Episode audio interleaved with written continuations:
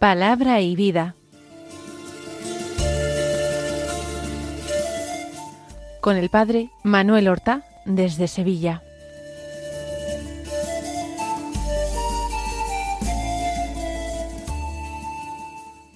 En el nombre del Padre y del Hijo y del Espíritu Santo. Amén. Alabados sean Jesús y María. Muy buenos días, queridos amigos, oyentes de Radio María y seguidores del programa Palabra y Vida. Hoy es 23 de diciembre, mañana es ya la Nochebuena, sábado de la tercera semana de Adviento, y la Iglesia celebra la memoria de San Juan de Quetí, un santo sacerdote que vivió al final de la Edad Media, en Polonia. Él había nacido en el año 1390 en Quetí, que es un pueblo cercano a Cracovia, perteneciente a esta diócesis. Hizo sus estudios en la Universidad de Cracovia para ordenarse sacerdote. Fue sacerdote de aquella diócesis y por muchos años profesor de su universidad. En ella formó a generaciones y generaciones de buenos sacerdotes que tuvieron una gran influencia no sólo en su diócesis, sino en todo el país. Fue un verdadero maestro que unió una buena, santa, recta doctrina, una profunda doctrina, con una vida ejemplar, admirable, en la práctica de las virtudes. También fue párroco en una parroquia de su diócesis y también se entregó a ella como un buen pastor, siendo modelo de vida sacerdotal.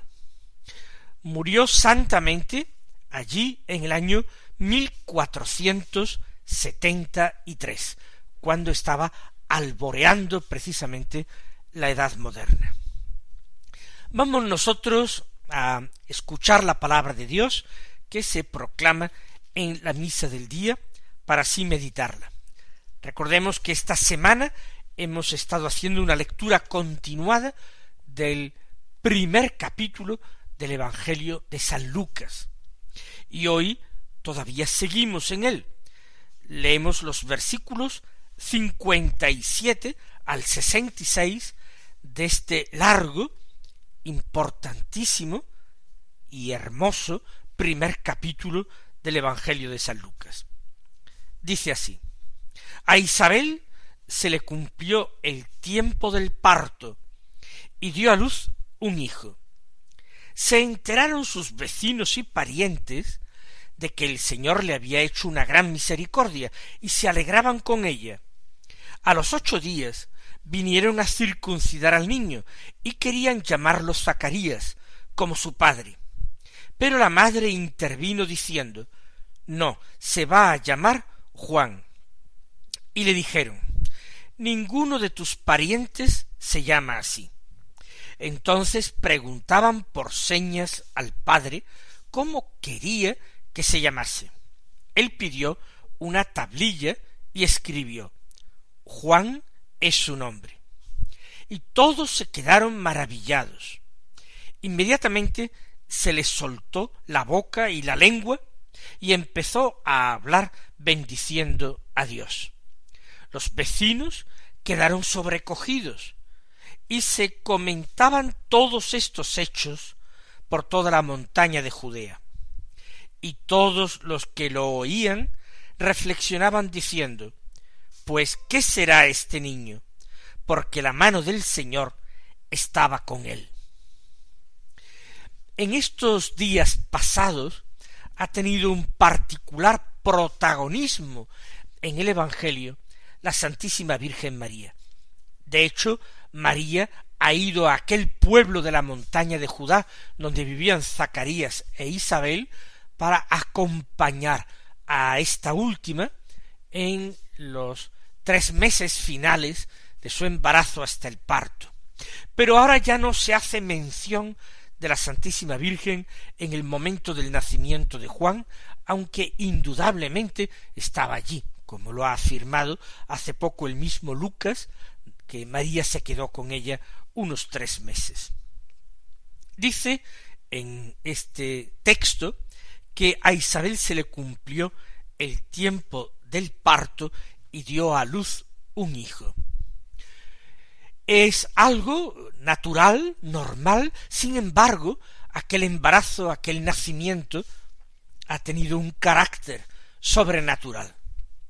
Aquella mujer era estéril, además se le había pasado la edad de ser madre, y sin embargo había quedado en estado después de que su esposo, el sacerdote Zacarías, recibiera un mensaje de Dios cuando oficiaba como sacerdote en el templo, ofreciendo precisamente incienso en esa ofrenda vespertina que se hacía en el templo cada día de incienso. Se le cumplió el tiempo del parto y dio a luz un hijo. Empiezan a cumplirse en sus momentos, en sus tiempos, todas las cosas que Dios había planeado, previsto y querido. Todo lo que ha sido ordenado para nuestro propio bien, ordenado para nuestra salvación. Es verdaderamente impresionante que nos paremos a meditar cómo Dios ha ido trabajando por nosotros, actuando por nosotros, haciendo que todas las circunstancias, personas, momentos de las personas, de la historia de los hombres, concurriera para que nosotros pudiéramos ser redimidos por Jesucristo, salvados por su sacrificio. Con cuánta razón nos dice eh, la Escritura, nos dice el apóstol, que no se nos ha dado otro nombre bajo el cielo que pueda salvarnos más que el de Jesucristo el Señor. Se enteraron sus vecinos y parientes de que el Señor le había hecho una gran misericordia. Isabel ha vivido con bastante discreción su embarazo. Recuerden cómo San Lucas nos decía que en los primeros cinco meses ella no salió de casa. Quizás se ocultaba de las miradas de la gente. Quizás no era el momento de testimoniar cómo había ocurrido aquello, cómo había sido posible aquello. La gente comentaría acerca de la mudez de Zacarías. No sabemos qué explicación se daría. Ha tenido una revelación del Señor en el templo. Algo ha ocurrido. Pero Zacarías tampoco desvelaría el contenido de la revelación de Dios. Zacarías aguardaba ahora lleno de prudencia. Zacarías ahora oraba con redoblada atención, con redoblado fervor. Zacarías esperaba el momento en que el Señor tendría misericordia de él, lo liberaría de esa pesada carga de haber quedado mudo, en el momento en que más él hubiera querido hablar, dar testimonio, proclamar la grandeza del Señor y bendecirlo, en ese momento estaba condenado a guardar silencio. Zacarías crece interiormente. Isabel da a luz. Y algunos no se enteran del nacimiento, quizás hasta el mismo momento del parto. Es lo que deja entrever Lucas, que los parientes e incluso vecinos se enteraron entonces de que Dios le había hecho una gran misericordia a Isabel y se alegraban con ella. Se harían muchísimas preguntas. ¿Cómo es que esto ha sido posible? Preguntas que no podían encontrar respuesta ni en Isabel ni en Zacarías que callaba. Quizás todo el mundo intuía, presumía de que Dios estaba actuando allí. Y la presencia de aquella pariente de Isabel en la casa no era algo muy especial. No alegraba el corazón de todos los que iban a la casa a visitar a la madre y al niño recién nacido, la presencia de María no era como la presencia del arca de la alianza en casa de uno que la acogió y que fue bendecido por el Señor. La casa de Zacarías tuvo que ser bendecida extraordinariamente durante los tres meses que María permaneció en ella. Y quienes fueron a visitar a Isabel encontraron una atmósfera de santidad, un algo sobrenatural que flotaba en el ambiente y que no sabrían describir de qué se trataba. Y era la presencia de María, y era la presencia invisible de Jesús en María y con María. A los ocho días volvieron para circuncidar al niño, una ceremonia que mandaba la ley precisamente que se efectuara al octavo día de nacer y marcaba a todos los varones israelitas como señal de la alianza con Dios.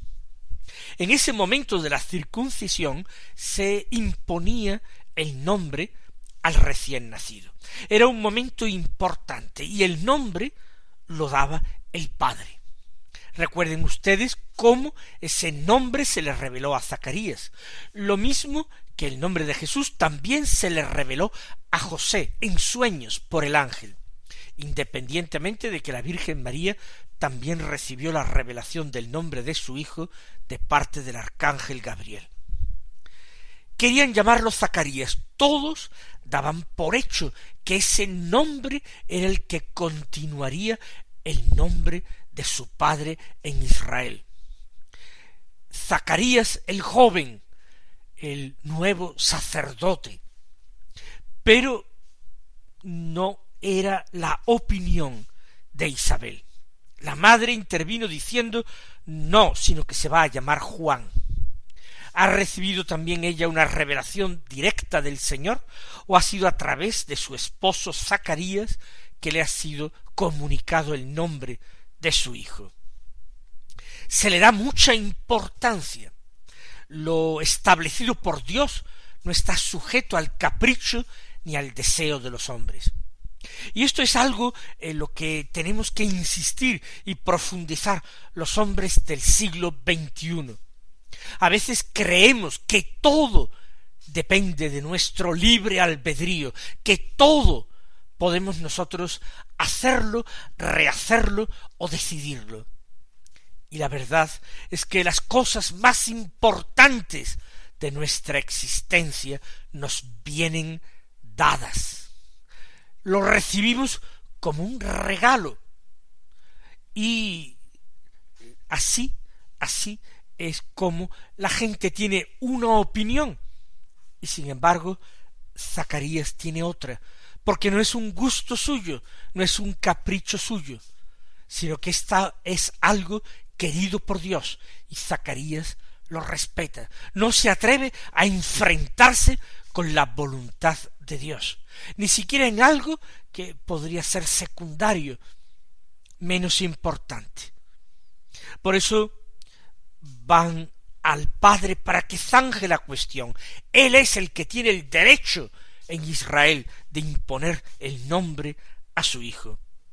Por eso, cuando Isabel se opone, acuden al Padre para que él dirima la cuestión y diga cuál es el nombre de su hijo. Le preguntaban por señas, dice San Lucas. Esto quiere decir quizás que Zacarías, además de mudo, está sordo, ha incurrido en una sordomudez, porque parece que no escucha tampoco las palabras y por eso tienen que hablarle por señas. Y contesta por escrito. Pidió una tablilla y escribió Juan es su nombre. Algo sencillo, contundente. Hay un perfecto acuerdo entre los esposos. El nombre de Juan es un nombre revelado, un nombre que no existía antes en esa familia. En Israel sí, no es un nombre raro, pero en aquella familia nadie de tus parientes se llama así, le dicen a Isabel. Y esta eh, obstinación, diríamos, en el nombre por parte de Isabel y de Zacarías, también extraña a la gente. Todos se quedaron maravillados, maravillados de ese acuerdo tácito entre los esposos, en la importancia que le dan al nombre del nuevo eh, nacido, del recién nacido. Nosotros sabemos que el nombre en Israel tenía una importancia grande porque trataba de expresar algo de lo que aquella persona iba a ser. Ya sabemos que Jesús significa Yahvé salva. Pero, ¿y Juan? ¿Qué significa Juan? Pues este nombre viene del hebreo Johanán o Jehohanán, que significa Yahvé, Dios, ha concedido favor, ha concedido su favor, ha concedido su gracia. Y no me digan que no es un nombre que cuadra perfectamente al ministerio que tiene que realizar Juan. La gente está maravillada e inmediatamente a Zacarías se le soltó la boca y la lengua y empezó a hablar bendiciendo a Dios. Sus palabras no son para explicar qué cosa concreta le ha sucedido en el templo.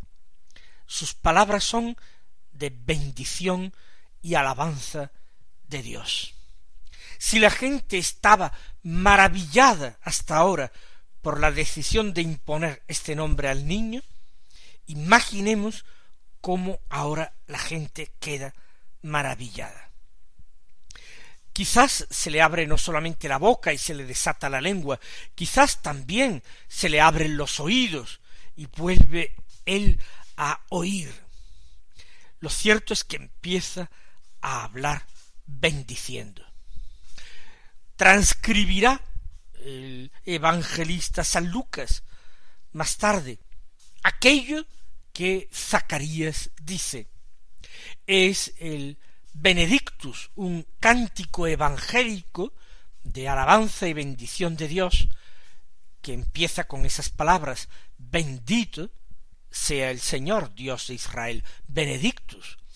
Y la Iglesia lo recita diariamente en la oración matutina, en la oración de laudes, cada mañana. Los vecinos quedaron sobrecogidos. Ahora ya no se trata simplemente de sentirse maravillados, asombrados. Ahora es que quedan sobrecogidos. Dios está actuando allí, es el dedo de Dios, es el poder de Dios, es la mano de Dios quien actúa. Son cosas maravillosas y sobrenaturales que están sucediendo en medio de ellos. Ciertamente habría algunas personas que despreciarían estos sencillos acontecimientos, que no verían absolutamente nada milagroso ni sobrenatural personas que no eran capaces de entender el lenguaje de Dios. Ese lenguaje de Dios que está hecho de signos, de señales, a veces grandes, pero a veces muy sencillas, muy tenues.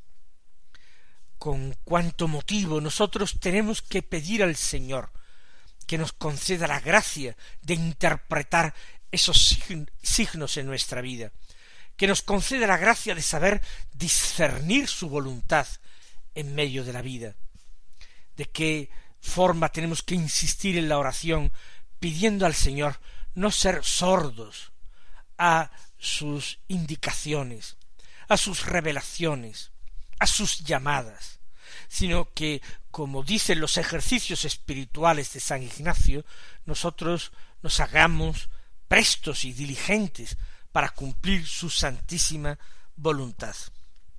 Los vecinos no solamente quedan sobrecogidos, sino que comentan todos estos hechos por toda la montaña de Judea. Esto da que hablar, en las familias, en las aldeas, en las plazas de los pueblos, incluso seguramente en las sinagogas. Yahvé está actuando. ¿Qué es lo que Yahvé espera de su pueblo? ¿Qué es lo que nosotros podemos o debemos hacer? ¿Qué es lo que será de este niño? ¿Qué papel está el llamado a jugar en los planes de Dios? Se comentaban todos estos hechos. Qué necesario es que los buenos, que los creyentes, que los amigos de Dios se reúnan también para comentar sus maravillas, para tratar de descifrar sus designios, de interpretar su voluntad para poder aplicarla a las vidas. En la iglesia, en nuestra iglesia, los grupos de oración, de reflexión, de meditación de la palabra de Dios, de formación, son extraordinariamente importantes, porque Dios a veces se revela y se manifiesta cuando algunos hombres y mujeres de buena voluntad se ponen de común acuerdo a escrutar la palabra de Dios y a tratar de entender sus signos. Y todos los que lo oían, sigue diciendo San Lucas, reflexionaban diciendo, pues ¿qué será este niño? ¿Qué es lo que Dios tiene preparado realizar a través de este niño? Hacía muchos siglos que Dios no enviaba a Israel un gran profeta. Parece que se había extinguido definitivamente la profecía y que todo esto era algo perteneciente a los tiempos antiguos. Sin embargo, aquí está todavía en brazos de su madre como un bebé el más gran profeta de la historia de Israel, aquel que vendría con el espíritu y el poder de Elías. ¿Qué será este niño? Porque la mano del Señor estaba con él.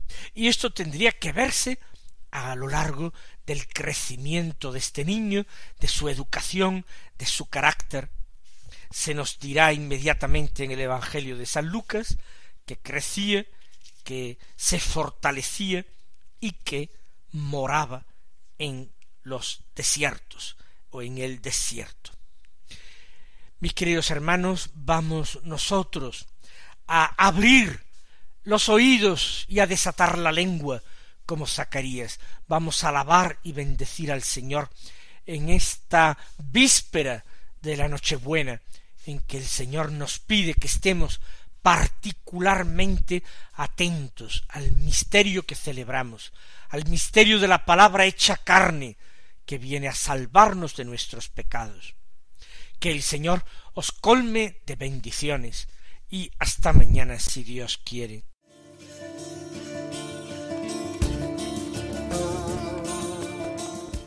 Han escuchado en Radio María Palabra y Vida, un programa que dirige el Padre Manuel Horta.